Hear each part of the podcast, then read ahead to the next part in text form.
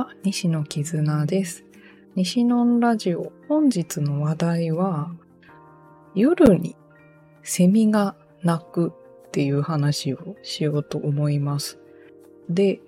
えー、収録している今現在夜になるんですけど、今日セミ鳴くかなと思ったら、今日に限って鳴いてないんですよね。昨日の夜はめちゃめちゃ鳴いてました。じわじわじわじわじわって。で、この夜にセミが鳴くっていう現象、割と昔から経験していて、ツイッターでつぶやいてたなっていうのを思い出して、過去の自分のつぶやき検索をしてみたんですけど、えー、一番古いつぶやきだと、2012年とかにね、静寂にセミが鳴いているいい夜だ、みたいなことを書いてました 自分の中で、セミが鳴き始めたタイミングとか、セミの声が聞こえる時とか、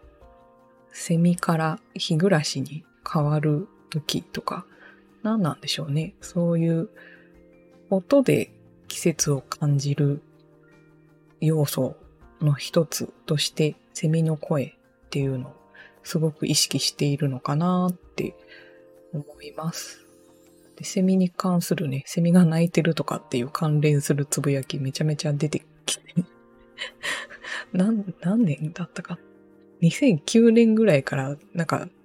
夏になるとセミについてめっちゃつぶやいてるんですよねで、まあ特にその夜ですね。生活音とかが全くしない時間帯にセミがじわじわじわってすごい大合唱を始めると、セミの人たちなんで今泣き始めたのかなとか思って、ちょっとセミの人生について考えたりとかし始めるんですけど、ね、セミって人の時間に比べるとすごい短い時間しか生きられないのに、夜なのに今泣いて大丈夫なの？とかね、ちょっと思っちゃいますよね。まだ朝来てないんだけど、みたい。街灯の明かりをなんか日の光と間違えてんのかな？とかね。なんだろう、生き急いでいるようにも感じられるんだけど、限りある時間を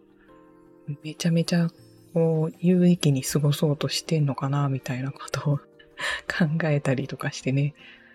そう、たまに、あの、寝苦しいなみたいな夜にセミが鳴いていると、しばし耳を澄ませてみたりとかしてしまう今日この頃です。まあね、暑い日々が続きますけど、体を壊さないように、日々の中に季節を感じる要素とかを見出しながら過ごせたらいいのかなと思いますが、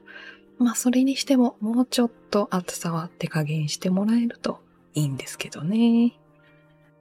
本日8月5日はお盆前の